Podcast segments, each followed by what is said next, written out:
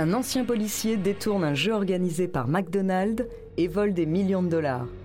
Son nom, Jérôme Jacobson. Découvrez sa true story.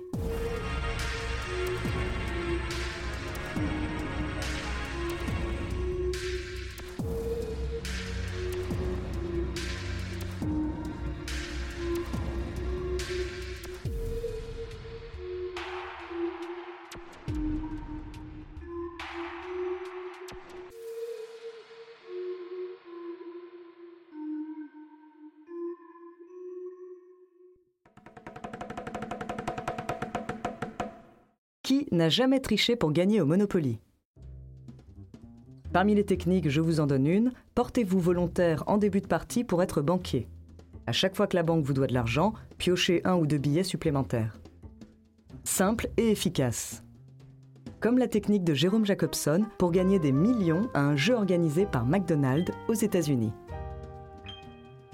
Un jeu Monopoly, justement, pour lequel chaque client reçoit une vignette à son passage en caisse. Le but Assembler des cartes propriétés pour gagner un jeu vidéo ou de l'argent.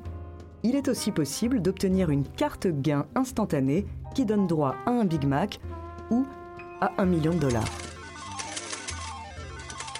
Pour tricher, il faut être le banquier, c'est-à-dire le joueur placé au plus près de ses tickets gagnants. Ce qui est le cas de Jérôme Jacobson. On sait qu'une partie de Monopoly peut durer des heures et s'envenimer au gré des alliances. Alors quand elle dure 12 ans, cela peut aboutir au détournement de 24 millions de dollars par un véritable réseau de gangsters, trafiquants de drogue et propriétaires de clubs de striptease. Le tricheur du Monopoly n'a pas le profil d'un grand gangster. Nous sommes dans les années 50, à Miami. Jérôme Jacobson est un adolescent ambitieux qui souhaite travailler dans la marine. Handicapé par des allergies chroniques et des blessures, il doit se raviser. En 1976, à 33 ans, il réussit à intégrer la police, mais est blessé un an plus tard. Les médecins lui diagnostiquent une maladie neurologique rare, Jacobson ne peut plus travailler et son épouse s'occupe désormais de lui. Le couple déménage à Atlanta en 1981 et Jacobson recommence à travailler à mesure qu'il guérit, en tant que mécanicien d'abord, puis dans la sécurité privée où il gravit les échelons ses qualités d'ancien policier sautent aux yeux de l'entreprise Simon Marketing, si bien qu'il se retrouve en charge de superviser la production des fameuses cartes Monopoly distribuées par McDonald's. Nous sommes en 1988. Jacobson est intraitable avec les employés et va jusqu'à inspecter leurs chaussures pour vérifier qu'ils ne volent pas de tickets gagnants. À la fin, il lui revient personnellement de découper les cartes gagnantes des gros lots puis de les glisser dans les enveloppes scellées et de les transporter dans les usines McDonald's aux quatre coins du pays.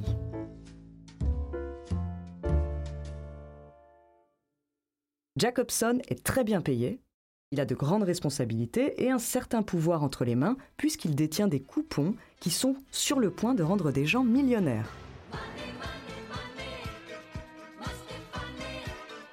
Cette situation lui monte un petit peu à la tête il profite de ses privilèges pour voyager en première classe et se faire payer de bons repas, mais ce n'est pas assez. En 1989, à un repas de famille, il frime auprès de son beau-frère en lui montrant une carte gagnante d'une valeur de 25 000 dollars et il lui offre. C'est un premier pas dans l'engrenage qui mène Jérôme Jacobson à la tête d'un trafic national.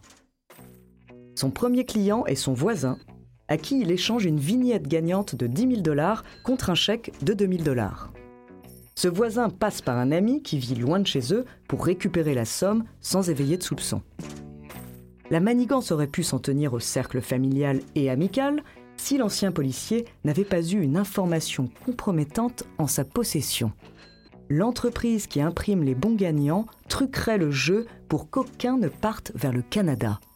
Si l'entreprise venait à découvrir les manigances de Jacobson, cette information serait pour lui l'équivalent d'une carte sortie de prison.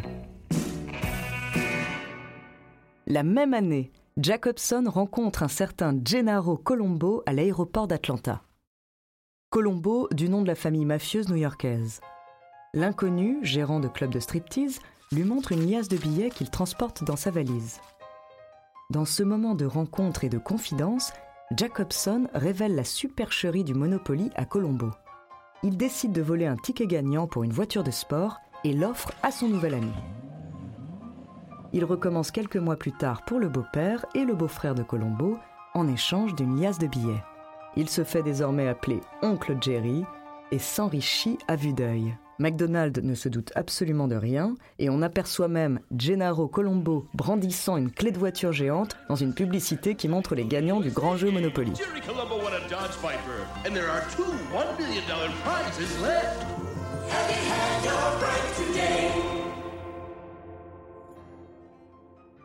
L'arnaque s'organise et Jacobson s'entoure de complices pour ne pas attirer l'attention. On compte parmi eux un trafiquant de drogue qui revend les vignettes gagnantes à des drogués, mais aussi des mormons ruinés de Caroline du Sud. Et à la fin de l'année 1998, Jacobson change de voiture régulièrement, il est entouré de puissants Italiens, s'habille avec de beaux costumes et se fait même parfois appeler Geraldo Constantino. Des millions d'Américains tentent leur chance à cette loterie de fast-food sans que personne ne se doute que les cartes gagnantes sont presque toutes détournées. Personne, sauf une employée de McDonald's, Ali Murray, chargée de la communication de l'entreprise. Elle a un doute sur l'honnêteté de l'un des gagnants et en fait part au FBI qui ouvre une enquête en 2000.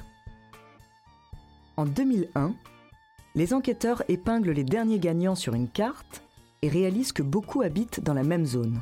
La coïncidence est assez grosse pour demander à McDonald's de retarder les paiements des gagnants.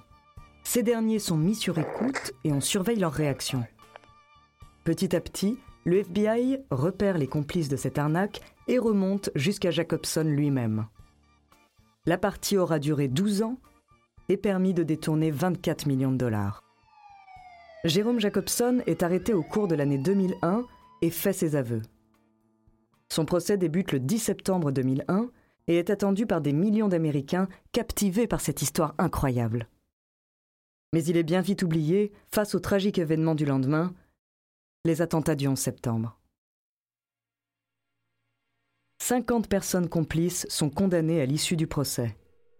Jérôme Jacobson, lui, écope de 15 ans de prison, et à la sortie du tribunal, il serre la main de l'agent du FBI qui a mené l'enquête. À une blessure près, il aurait pu être à cette place, celle d'un brillant policier. Pour Jérôme Jacobson, le destin en a décidé autrement.